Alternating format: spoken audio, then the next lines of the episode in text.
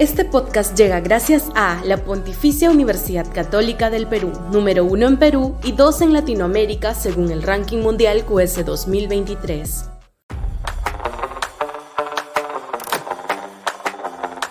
El transfugismo es una tradición democrática.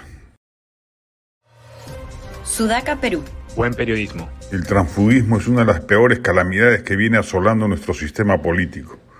Fuera de casos aislados de migrantes partidarios previos a los 90, es en el 2000 que este fenómeno se estrena con la compra de voluntades políticas perpetrada por el montesinismo, que con rumas de billetes logró brindarle a Fujimori la mayoría congresal que necesitaba para su fallido periodo de gobierno 2000-2005. Luego de ello, durante la transición democrática hubo un periodo de relativa calma porque los gobernantes supieron establecer pactos de gobernabilidad que otorgaron estabilidad y por ende hicieron innecesario el transfugismo digitado.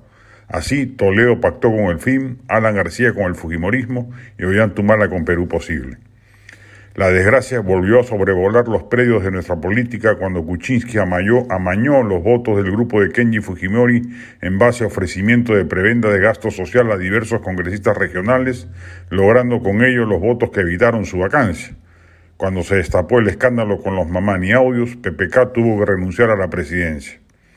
El problema, sin embargo, ha seguido escalando y durante el gobierno de Castillo llegó a su cúspide con el reclutamiento de los bautizados niños, quienes a cambio de cargos públicos para llegados proyectos en sus regiones y demás gollerías, simplemente sin dejar sus bancadas, votaban a favor del gobierno en cuanto ocasión era necesario.